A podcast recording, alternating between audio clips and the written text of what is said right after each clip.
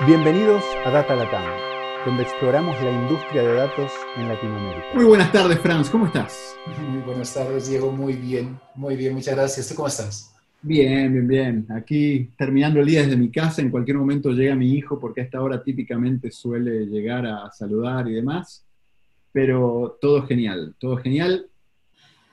¿Por ahí, por tu ciudad? No, mira, yo también solicité aquí un poco de, sí, por favor, son las seis, pero, pero todavía no nos alborotemos mucho y vamos a ver si algo lo, lo grabamos, no importa.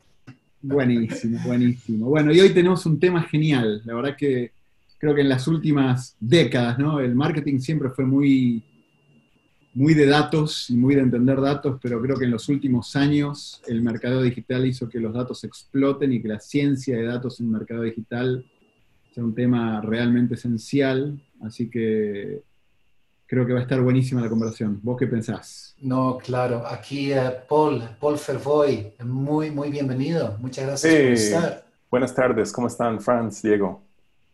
Muy bien, ¿Cómo estás? Paul, ¿por qué no empezás contando dónde estás en este momento, si tu audiencia ya empieza a saber de vos? Sí, sí, estoy aquí en San Pedro, San José, Costa Rica, el barrio de San Pedro, del lado, de, lado este, cerca de la Universidad de Costa Rica, justamente. Buenísimo. ¿Y por qué no das un poco de contexto de, de la empresa en la que estás, tu rol hoy, incluso con toda la, la, actividad que hubo en tu empresa con el merger hace poquito? Así que dar un poco de contexto de eso. Claro, este, bueno, soy cofundador de una empresa de mercado digital que arrancamos en los años 90 acá en Costa Rica, hace 27 eh, años, si se puede creer. Y esa empresa luego se transformó en otro y finalmente hicimos una fusión con una empresa mexicana el año pasado. Entonces hoy se llama Extendo. Mi rol sigue siendo cofundador y vicepresidente. Yo estoy del lado de las operaciones justamente. Y principalmente lo que estoy haciendo en este momento es en temas de desarrollo de negocios, buscando nuevas soluciones en el área de data driven marketing que llamamos, o sea, mercado manejado por o impulsado por los datos. Wow. Tengo un par de roles adicionales. También soy docente, estoy en la, la ULEAD, en la carrera de Administración de Negocios, en la carrera de Mercado Digital propiamente. Y recientemente um, entré a Camtec, a la Junta Directiva como presidente de la Junta de Camtec. Esa es la Cámara de Tecnologías de Costa Rica. Es una agrupación de 200 empresas de tecnología del país. Y me da mucho, mucho orgullo representar al sector uh, ante el país y internacionalmente. Y ahora como presidente, pero siempre has estado muy involucrado ahí, así que sí, creo que conoces muy bien el contexto de la industria de software en el país y en la región. Y bueno, Sí, sí, muchos años en ese sector, claro que sí. Paul, ¿cómo, ¿cómo llegaste ahí a mercadeo digital? 27 años, ¿qué, ¿dónde comenzaste y qué has visto cambiar en todo ese tiempo? Bueno, yo soy sociólogo, entonces el interés no era realmente en mercadeo, era en cómo se desarrollan las comunidades, ¿no? Cómo se desarrollan las sociedades. Entonces, llego a Costa Rica a inicios de los 90. Estuve en una fundación creado por Oscar Arias, uh, Fundación Arias para la Paz. Uh, lo creó justamente con sus, sus fondos de premio Nobel. Y estuvimos haciendo proyectos de, un poco como de desarrollo del sector ONG en Centroamérica. Eso era la, el propósito, fortalecer el sector de uh, sociedad civil. Y en ese rol, curiosamente, este, tuve un par de proyectos que terminaron siendo proyectos de datos, porque estuve en un ámbito más de investigación del sector. Entonces me pusieron a cargo de montar la base de datos y estuvimos trabajando con otra ONG centroamericana de nombre Huracán. Huracán era una red, lo que llamaban Bulletin Board Systems en aquel tiempo, entonces era una cosa de, que teníamos un modem en la oficina y llamamos por una conexión que llamaban X25 y sonaba y uno pasaba los datos y colgaba porque era carísimo. y justamente con esta fundación, uh, Huracán, montamos nuestra base de datos en línea, si lo pueden creer. En 1993 teníamos una base de datos en el servidor de ellos y uno podría llamar, pasar un comando, colgar y el día siguiente regresabas a ver qué te devolvía el comando que mandaste. Entonces uno podría hacer búsquedas, uno podría ah, encontrar documentos. Era mi primera experiencia de esa como comunicación a distancia, ese tipo de sistemas. De eso, trabajé en la Fundación Acceso, Fundación Acceso era una ONG que buscaba llevar las tecnologías digitales a las ONGs. Yo estuve ahí durante una década trabajando justamente cuando estaba llegando Internet a los países de Centroamérica. Primero trabajamos en la conectividad de los países, temas de se conecta y luego qué pasa, qué hacen los proveedores de servicios de Internet, cómo dan servicio al, al cliente final. Trabajamos en ese tema un rato para que las ONGs podrían conectar y usar las herramientas, tuvimos que hacerles disquetes y instalarles y importar modems y destruir modems y ese tipo de cosas. Y también trabajamos en crear sitios web. Entonces, en 1995, aquí en Costa Rica, arrancamos con el proyecto de web, porque era el primer país conectado. Y ahí entré a crear la primera página y conversando con mi colega Ted Hope, quien era el el administrador de, servidores, le pregunté, ¿y cómo sé, cómo sé cuando alguien lo ve? ¿Cómo voy a saber qué pasa ahora? Y él decía, ah, mira, tenemos que buscar entonces una forma de generarte como, como la bitácora de visitas al servidor. Entonces él buscó y encontró un programa que se llamaba Analog, que era un procesador de bitácora de servidor que permitía visualizar lo que estaba pasando. Entonces, él me generaba visualizaciones de las consultas a las páginas web que estamos desarrollando. Y ahí arrancó. De eso, eso fue ya cuando vi esto, digo, eso es. Esa es sociología llevado a nuevas tecnologías, porque me permitía ver cómo comunidad interfaceaba con la información, el servicio, el mensaje de las organizaciones de sociedad civil. Eso fue el momento mágico, justamente. Wow, y eso que fue el inicio de, tu anterior empresa, ¿correcto? Sí, justo con Ted, poco después arrancamos la empresa Internex. En el 96 comenzamos a trabajar ya el desarrollo web y eso de las bitácoras y analítica web que llamamos, o sea, la visualización de esos bitácoras, eso fue justamente la propuesta de servicio inicial, propiamente. De ahí lo que pasó, Diego, es que Ah, fuimos desarrollando mucho interés en cómo los sistemas de información y cómo los usuarios interactuaban con ellos. En 2005, tardó 10 años, pero en 2005 finalmente comenzaron a salir herramientas así muy, muy bonitos, muy serios en procesamiento de visitación de sitios web, con métodos nuevos y cookies y cosas así, ¿no?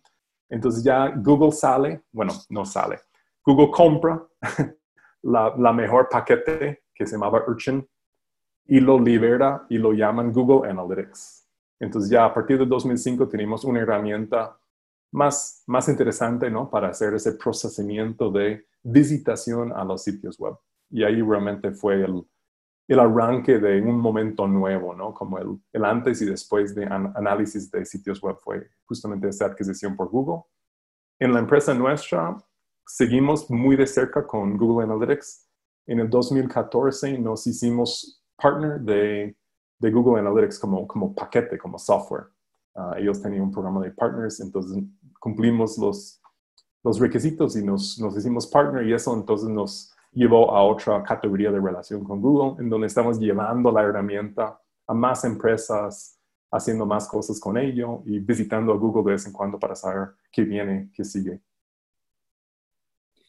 ¿Y cómo pasó? Eh, a ver, porque me encantó, acabas de hacer un recorrido, no sabía que sociología, para mí eso es nuevo y me encanta, pero cómo de sociología y tecnología te fuiste metiendo en esto eh, y cómo hoy, después Google Analytics fue un gran paso, y después de eso, yo me imagino que empezó a haber más tecnologías y por qué no nos metemos ya en, la actualidad y todo el tema de la ciencia de datos, en todo el tema del mercado digital. Entonces, desde Google Analytics a la fecha, cómo fue evolucionando y por qué hoy claro. Analytics es tan relevante. Bueno, aquí pasan dos cosas. Google Analytics a, 2000, 2017, voy a marcar un momento, eso es como 12, 10, 12 años, en donde teníamos una percepción de realidad que era la que Google Analytics nos daba, ¿verdad? Porque Google Analytics es una herramienta de visualización, ¿sí? Es visualización de datos, pero también determina cuál es el set de datos y estructura esos datos de cierta forma. Entonces, te da una estructura de datos y te da la visualización. Entonces, lastimosamente eso crea un sesgo de interpretación. Uno, solo ve lo que la herramienta te dice, ¿cierto? Y lo que pasa después, Diego, es, eh, yo creo que fueron por dos, dos vías, pero uno fue que fui a uno de los encuentros de los partners de Google en Silicon Valley y estando en una de las sesiones con el dueño del producto Google Analytics, él es un, un científico de datos, de hecho, y alguien le hace una pregunta y él dice, no, no puedes hacer nada de eso, lo que estás preguntando con Google Analytics. Google Analytics es simplemente visualización. Si usted quiere hacer lo que estás diciendo, tienes que hacer lo que nosotros hacemos en Google. Tienes que abrir R y sacar los datos de Google Analytics y pasarlos a R y hacer análisis avanzado. Entonces comenzaron a hacer justamente sesiones de trabajo con nosotros partners mostrando la diferencia entre Google Analytics como un visualizador y Google Analytics como un recolector de datos. Y esos datos que se recolectan se sacan de Google Analytics y se procesan con otras herramientas, incluyendo R, para sacar otro tipo de análisis. Entonces ahí es cuando aprendí la lección de que había tenía como una como unos blinders, ¿no? Como los caballos. Estaba viendo solo lo que la herramienta me dio y no me di cuenta de que el mundo de datos posibles era mucho más amplio, que el procesamiento y la forma de procesar requería otras técnicas, otras habilidades, y ahí arrancamos otro proceso. Y eso fue reciente, eso es 2017. Bueno, 2015 comenzamos a aprender R un poco en la oficina y Python, pero realmente fue hasta 2017 que creamos una área de Data Science, ciencia de datos en la oficina, y comenzamos el proceso de profesionalizarnos en arquitecturas de cloud, especialmente Google Cloud Platform, y también nos hicimos partners de Google Cloud Platform porque habían ingenieros en la oficina y ahí sí comenzamos a trabajar bases de datos de diferentes sabores y estructuras con datos mixtos, tanto Google Analytics con otras fuentes y haciendo análisis entonces que aprovechaba de la riqueza de los datos de Analytics, pero también de todas las otras fuentes posibles del ámbito digital en mercadeo. ¿Tiene sentido? Mucho sentido. Acabas de hablar de, la historia del mercado digital y cómo llegó a datos. No sé, Fran, si tienes algún comentario ahí, a mí me... Eh, hay, otra parte ahí, Paul, y em, em, que es que no es solamente Google Analytics lo que carga datos para de websites de empresas. Si usas este tool, ¿cómo se llama? Build With, si de repente sale un sinnúmero de, de, métodos de, tracking, de, cosas que gente implementa. ¿Cómo, ¿Cómo ha sido eso? Porque es una explosión casi paralela a todo lo que estás describiendo ahora. Estás en mute, Paul, no, no te podemos escuchar. Justo, justo lo que dice Franz es, es, lo que nos pasó también, el hecho de, teníamos silos de datos, ¿verdad? Los datos en plataformas de campañas, Google Ads, Google Display, Facebook Ads, ¿no? Luego están los datos de interacción con los usuarios que están en CRMs. Y luego está la interacción con sitio web y móvil que está en Analytics. Y nosotros analizamos por silo, básicamente. Y había poca forma de hacer cruces entre esas fuentes. Cuando queríamos hacer cruces, la solución de Google Analytics fue hacer lo que ellos llaman data import, traer ciertos datos de otras fuentes y crear una entidad o un espacio dentro de Analytics para registrar estas cosas ahí, esos eventos ahí. Pero es muy limitado, ¿no? Era como muy ocasional, muy pocas cosas que hacemos con este modelo. Entonces, como, como dice Franz, ya la oportunidad era decir, mira, ya no lo vamos a analizar en silos, necesitamos traerlo a un lugar central, en este caso Google Cloud, crear bases de datos en BigQuery, es lo que usamos típicamente, y ahí sí podemos hacer análisis de diversas fuentes en un único contexto. Y este contexto es importante porque lo que suele suceder es que cada uno de esos silos cuenta una parte de la historia de la relación con el cliente. En algún momento es un cliente anónimo, en donde lo que tenés es el identificador de la máquina, lo que llaman Client ID. En otro momento cruza una frontera y se declara como una entidad con, con información personal, su nombre, su email, etc. Entonces uno tiene que traer las fuentes y hacer el stitching, ¿verdad? juntar, hacer la llave que permite conectar fuente A con B, con C, con D. Eso es probablemente la actividad principal de ciencia y datos en la nube hoy. Es el stitching de la identidad del usuario a través de múltiples fuentes. Genial, sí. Y, y, en esa línea, ya que estás describiendo el mercado digital y hablaste bastante de datos, eh, un poco para la audiencia, ¿se te ocurre algún proyecto o algunos proyectos que puedas contar donde mezcles todo esto y puedas dar una idea de ciencia de datos aplicada a mercado digital hoy en día? Claro, quizás antes de ello quiero dar una definición de mercadeo, justamente porque si hablamos de los proyectos, necesitamos entender qué, qué se hace en mercadeo con datos, ¿no? Y si entendemos mercadeo como todo lo que hacen las empresas para poder generar condiciones que les permiten tener intercambios de valor con el mercado. Necesitan condiciones que permiten intercambio de valor. Toda esta actividad es mercadeo. Entonces, incluye etapas de investigar mercados, lo que llamamos las etapas de escucha, hay que escuchar lo que está pasando. Y luego involucra toda la parte de persuadir a mercados, que es lo que típicamente se conoce como publicidad, ¿no? Pero en, la persuasión hay otras técnicas. Uno puede hacer promociones, uno puede hacer buen contenido, ¿verdad? Que responde las necesidades y intereses del público. O sea, uno puede darle servicio. Es una forma de persuadirlos de las competencias y calidades de la empresa. Entonces, hay diferentes formas de hablar y escuchar al mercado. Entonces, mercadeo es justamente ese conjunto de actividades a través de canales digitales, mercado digital. Entonces, cuando pensamos en escuchar, una de las actividades que hicimos con una empresa grande en el sector de productos de consumo masivo en México fue justamente traer los datos del mercado, todos los que pudimos encontrar del lenguaje de lo que llaman query language, o sea, el lenguaje natural de las búsquedas que hacen. Y hay diferentes fuentes de esas búsquedas. Obviamente el search de Google es una fuente y uno puede conectar a sacar datos de este tipo de lenguaje que hacen los mercados de búsqueda.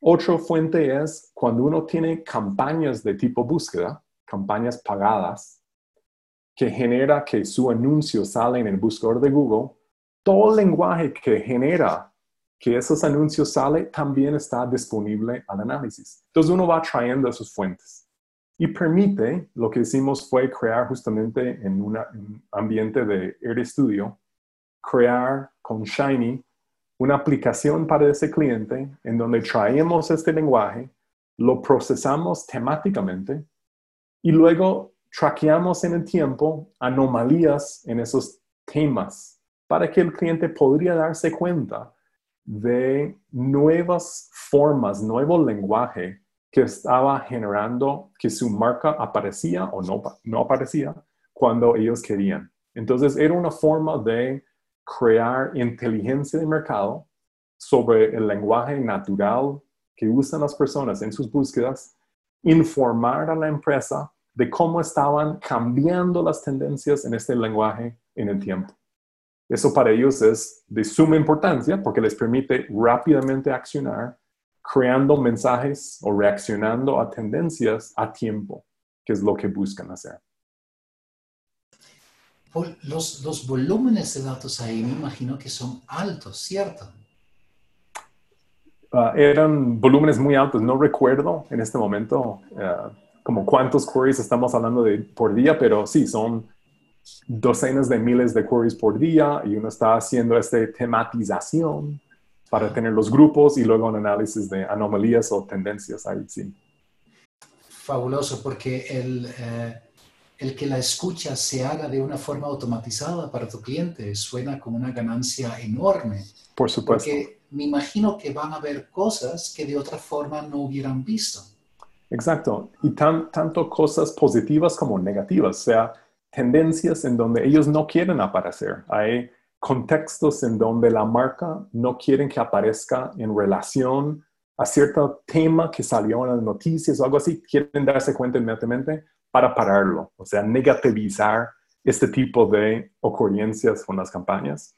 Por otro lado, ocurre lo contrario, oportunidades nuevas que son muy son docenas de miles de queries por día, ¿no? Es muy difícil encontrar temitas que están saliendo de interés y ver si realmente tienen piernas, ¿no? Si tienen una, una validez en el tiempo o si es una cosa momentaria. Entonces, de poder ver esto y luego accionar y crear contenido que respalda el mensaje de esas campañas nuevamente a tiempo.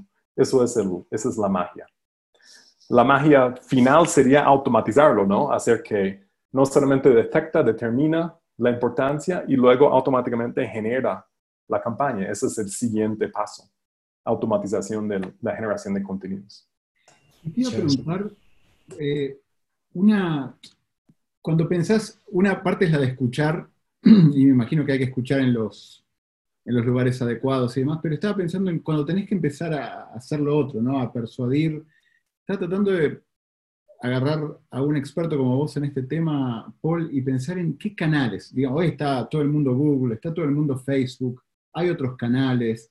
De hecho, escuché ahí hablar sin entender demasiado de marketing, programático. Entonces, me encantaría entender desde tu postura a la hora de pensar en llegar a audiencias, cuáles son los diferentes canales, los canales más usados, cómo pensás en campañas multicanal y cómo usas datos para pensar en eso. Algunas ideas que tengas ahí me encantaría. Claro, quizá eh, primero regreso a esta idea de que el uso de los datos, la activación, como dijiste, programático, es decir, la activación va a, determinar, va a depender en gran medida de la capacidad de hacer lo que hablamos al inicio, de unificar la identidad del usuario, hacer este stitching de fuentes dispersos, porque es la actividad que ocurre en canal A que debería generar una oportunidad de mercadear diferente a esa misma persona en canal B, ¿cierto? Entonces, eso implica poder hacer este match. Y los métodos de hacer el match pueden ser determinísticos, es el mismo email, es el mismo client ID, algo que se, se nota que es la misma entidad. Pero también hay métodos probabilísticos, donde se determina que es probable que quienes hacen esto necesitan aquello, ¿no? Entonces hacen ambos técnicos. Entonces la idea es que no solamente en campañas, y, quiero como retroceder de la idea de que mercadeo es campañas y publicidad. Publicidad debería ser como lo último que hacemos con nuestro dinero, es gastarlo en pauta, lo que deberíamos hacer es mejorar la experiencia de nuestros clientes, posibles actuales, al darle la información y el servicio que necesitan en el momento que necesitan. Entonces, la activación, Diego, es justamente eso, es tomar la acción correcta en el momento correcto y eso se hace informado por la interacción que ha tenido ese usuario en el tiempo con nuestra marca, sea en su interfaz con Facebook o en la interfaz web o donde sea, es saberlo para que el siguiente momento le damos lo que realmente necesita probablemente, ¿verdad? Es ser certeros en esto, tener buen, buena capacidad de identificar y servirle. Mercadeo es servicio, fin de cuentas.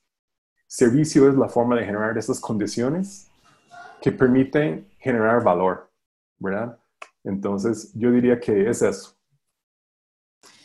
Un, método, una metodología que mm, eh, que, escuchamos regularmente es lo que es eh, análisis de sentimiento, por ejemplo. Entonces, tú hablas de escucha activa, pero ¿han hecho algo por, por ese estilo también, por ese camino? Sí, sí, tenemos un caso ah, que a mí me, me, encantó con una entidad eh, financiera en los Estados Unidos. Lo que, lo que tenían, eh, Franz, era una situación muy peculiar. Tenían una presencia digital fuerte, pero también tienen más o menos 300 sucursales físicos en diferentes estados, ¿verdad? Entonces tenéis una presencia online y offline. Y cuando llegamos al cliente y observamos, mira toda la información que hay sobre la interacción con sus perfiles presenciales, o sea, hay mucha interacción con la información del sucursal en el canal digital. La gente lo busca en mapas, le dan un comentario, le hacen ratings en diferentes sistemas. ¿Me explico? Hay mucha información de, sobre las empresas físicas en el canal digital. Y ellos dijeron, sí, sí, sí, pero no nos gusta verlo porque la gente ahí solo nos basurean. es, en promedio los comentarios son muy negativos y las estrellas son muy pobres, entonces no nos da mucho como gusto y ganas estar viendo esa interacción sobre los sucursales. Entonces lo que hicimos fue, bueno, analicémoslo. Entonces sacamos los datos de esa interacción consumidor con información de sucursal, que nuevamente tiende a ser comentarios, así textos escritos, y las evaluaciones estrellas por sucursal físico, 300. Entonces, cada uno tiene su set de estrellas y comentarios. Entonces, los pudimos analizar en masa. Usamos en este caso la máquina de Machine Learning, Natural Language Processing en Google Cloud. Pudimos procesar el sentimiento y luego lo visualizamos sobre un mapa geográfico para mostrarles por sucursal y por ciudad y por estado como el, el ¿cómo se llama? El mapa de calor de los más fríos y más calientes, o sea, los más felices y más enojados. Y al comenzar a visualizarlo, les comenzó a dar información, ideas diferentes de cuál era realmente el problema. Entonces vimos de que ciertos problemas eran muy geográficos, ¿verdad? Cierto sector, quizás es algo con el gerente del área o gerentes de sucursal que se pueden manejar, se puede entrar ahí y tratar de mejorarlo. Comenzamos a tomar acciones de mercadeo Ah, lo que hicimos fue automatizar la distribución de presupuestos de gasto publicitario según el sentimiento. Damos menos plata a sucursales con peor sentimiento en el mercado. ¿Por qué? Porque no queremos manejar, ah, mandar la gente a lugares donde están teniendo mala reacción con el mercado, ¿cierto? Ah, priorizamos o premiamos entonces con la plata de presupuesto de publicidad a los sucursales con mejor nota o sentimiento con el mercado. Entonces hay cosas así que podemos hacer. Pero lo que terminó cambiando la realidad para esta empresa radicalmente fue simplemente la observación de que, mira, resulta que todas las este, comentarios o muchas tienden a ser muy negativas, es cierto. Tiende a ser el usuario enojado quejándose en línea, un poco para, para vengarse de lo que no le gustó del servicio, ¿cierto? Y uno lo hace también y se da cuenta de eso. Entonces, ¿cuál fue el cambio que propusimos? ¿Por qué no entrenamos a los agentes de sucursal a que cuando terminan una interacción con un cliente y el cliente está feliz, que le diga, ¿por qué no me das un review en línea? Ahí está el enlace. Y, les puedo decir, fue de un día para otro, cambió. Comenzó a entrar comentarios favorables. En un mes, todo el bosque era verde, verde de un semáforo feliz, ¿no? La gente era feliz, fueron de dos y medio estrellas promedio a cuatro y medio. De repente la empresa está contento con su reputación digital, ¿verdad? Y simplemente porque observamos con esa ciencia de datos de sentimiento de que lo que estamos haciendo es siendo reactivos, esperando que se quejen aquí, cuando lo que teníamos que hacer era pedirles que nos feliciten ahí. Y si lo piden, lo hace. Y eso cambió la reputación de la empresa.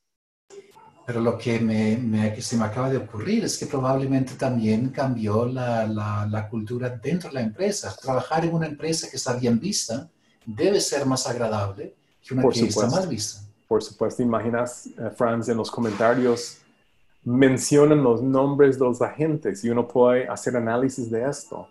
Luego comenzamos a analizar de que las ubicaciones físicas de las personas y la ubicación de las sucursales en donde la gente está feliz, podríamos hacer que llegaran ahí más gente. O sea, cosas que reforzaban la felicidad y la gente obviamente en la empresa sienten que están cumpliendo hoy su misión. No sienten que el mercado les odia, sienten de que son de los mejores.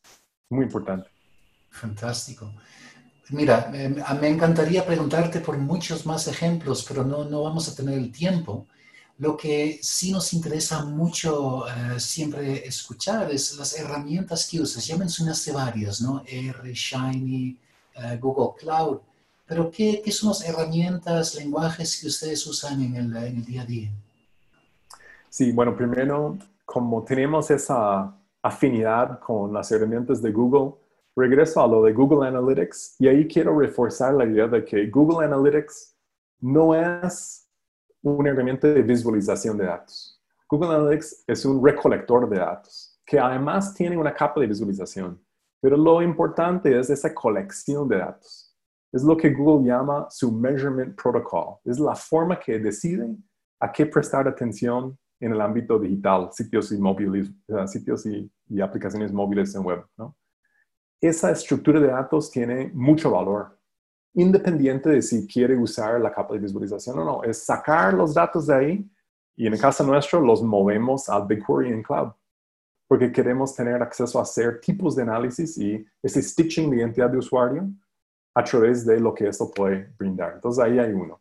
Bueno, mencioné BigQuery, BigQuery como, como repositorio pero también es un, es un query engine, ¿no? O sea, tiene capacidad de hacer tipos de query muy interesantes, incluyendo una herramienta que llaman BigQuery Machine Learning, que es un Machine Learning Engine encima de esta base de datos de BigQuery. Y justo hoy, ayer, ayer, arrancó el Google Next Event, que es como el evento de cloud en donde comienzan a hablar de las innovaciones y nuevas herramientas y están hablando de algo que llaman, si no me equivoco, BigQuery Omni, una cosa así. Ojo esto, es la interfaz de query, de BigQuery, y puede hacer el query sobre base de datos donde sean que estén, remotos o cercanos, en donde uno hace el query y va haciendo el mismo query en todas las diferentes bases de datos distribuidos a través de tu ambiente web. Entonces puede tener el BigQuery, Omni BigQuery sobre el mismo BigQuery ahí o sobre una base de datos en AWS o Azure o donde esté y hace la misma query en todos y luego te devuelve el resultado. Eso me parece eh, extraordinario, ¿no? Es como esta idea de un cloud no solamente híbrido, es como mixto, porque a la vez son independientes y uno puede traer en un solo lugar las, las respuestas. Bueno, mencionamos R Studio y el equipo, por supuesto, Ah, bueno, no, no, lo hablé mucho, pero en el caso nuestro hay un área de lo que llamamos ingeniería de datos y un área de ciencia de datos. Entonces, los ingenieros usan sus Pythons y PHPs y hacen mucha recolecta con, uh, crean, uh, conectan con APIs o con conectores propios o los nativos de las diferentes herramientas. Entonces, usan mucho de Java y JavaScript para hacer ese tipo de pases de datos. ¿Qué más? Esas creo que son las herramientas principales del trabajo del día a día. Genial, muchas gracias. Y em, en todo esto, en 27 años ya tienes como una visión histórica, pero ¿cómo te mantienes al día de lo que pasa? Mencionas Google Next, ¿es a través de, de, esos encuentros o lees blogs? O, ¿cómo, ¿Cómo te mantienes al día? Bueno, efectivamente, estos eventos, bueno, como, como partners de Google, nos pasan mucha como los boletines de cosas para que estemos al tanto de qué está pasando, no solamente con las herramientas, sino lo que ellos mandan como industry insights, ¿no? Casos de uso. Y para, para su audiencia, muchos de esos casos los publican, de hecho. Hay, una, hay un sitio que se llama Think with Google. De hecho, se llama así, thinkwithgoogle.com, supongo que es. Y ahí mismo publican mucho sobre los casos de uso de datos para el mercado digital de las empresas y lo hacen por industria. Ah, es, una forma de quedarse al día muy, muy rápidamente. Además de los blogs específicos de las herramientas. Google Analytics tiene su blog, Google Cloud Platform tiene su blog y dentro de Google Cloud Platform hay áreas especializadas de Marketing Analytics y inteligencia artificial, como dos subámbitos en donde están constantemente publicando novedades nuevas herramientas, nuevos casos de uso, lo que ellos llaman soluciones, que son arquitecturas o uh, work packages como diseñadas, y también esos casos de diferentes industrias. El otro que quiero mencionar es un autor, uh, se llama Avinash, Avinash Kaushik. Él, de hecho, fue de Intuit a Google y terminó siendo el evangelizador de datos dentro de Google. Y él tiene un blog que se llama Occam's Razor. Este, excelente, publica al menos semanalmente algún artículo largo con mucho detalle sobre cómo se conectan esos señales digitales, datos, con el propósito de negocio. Él siempre trata de resolver, pero ¿cuál es la pregunta de negocio que estamos tratando de resolver? Entonces, es muy bueno en hacer ese tipo de, de este resumen de, a qué prestar atención. Y, tomando eso como punto de partida y para, para ir cerrando, pero ¿qué, ¿qué, nos van a traer los siguientes 27 años? um, ¿Qué vamos a ver en los siguientes años? Yo creo que lo primero que vamos a ver es, al inicio hablé de nuestra mala praxis de ver las plataformas Google, Facebook como silos de datos y tratar de verlos uno por uno, ¿cierto? Esa, esa transición de dejar de verlo así, recolectar los datos y dejarlo en un repositorio centralizado, hacia eso vamos. No solamente los proveedores de servicio como nosotros, sino cada empresa va a hacer lo mismo se van a reubicar y en vez de ser usuarios de sus propios datos en la plataforma del otro, van a traerlos a su propio repositorio, adueñarse de esos datos y, y, ubicarse en el centro de su propio ecosistema digital. Eso permite que la empresa comience a proveer sus propios mejores servicios digitales a su propia organización. A quienes quieren hacer investigación de mercados, aquí están. A quienes quieren hacer campañas, ahí están, ¿no? Y crean servicios sobre sus propios datos, los cuales las plataformas nunca le pueden resolver de esa forma. Eso, eso es el futuro. Genial.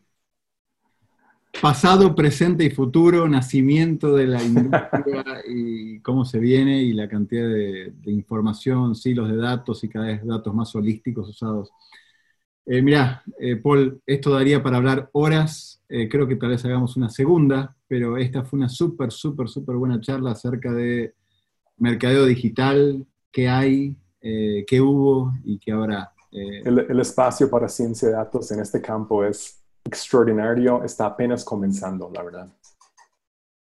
Buenísimo, ¿no? Y aparte tu scope desde ver, desde el mundo de ONGs hasta empresas y algo a nivel regional. mira, para, para una última pregunta para cierre, si alguien quisiera contactarte eh, o contactar a tu empresa, eh, ¿dónde te encuentran? ¿Cuál es la mejor manera? Muchas gracias. La empresa se llama Extendo, se llama extendo.company. Ese es el sitio web, extendo.company. Este, también a mí me pueden ubicar eh, en LinkedIn por mi nombre, Paul Furboy, en Twitter también. Este, tengo un montón de slides publicados. No sé si recuerdan SlideShare, fue comprado por LinkedIn. Tengo como 50 o 60 slides allá para alguien que quiere ver temas de mercado digital desde hace 15 años atrás, donde fui archivando todo ello. Este, creo que por ahí me pueden encontrar también. Fantástico. Muchísimas gracias. Genial. Igual, muchísimas gracias por tu tiempo. Y... No, ustedes, ha sido un placer. Gracias por acompañarnos en nuestra exploración del mundo de ciencia de datos en este Data Latam Podcast.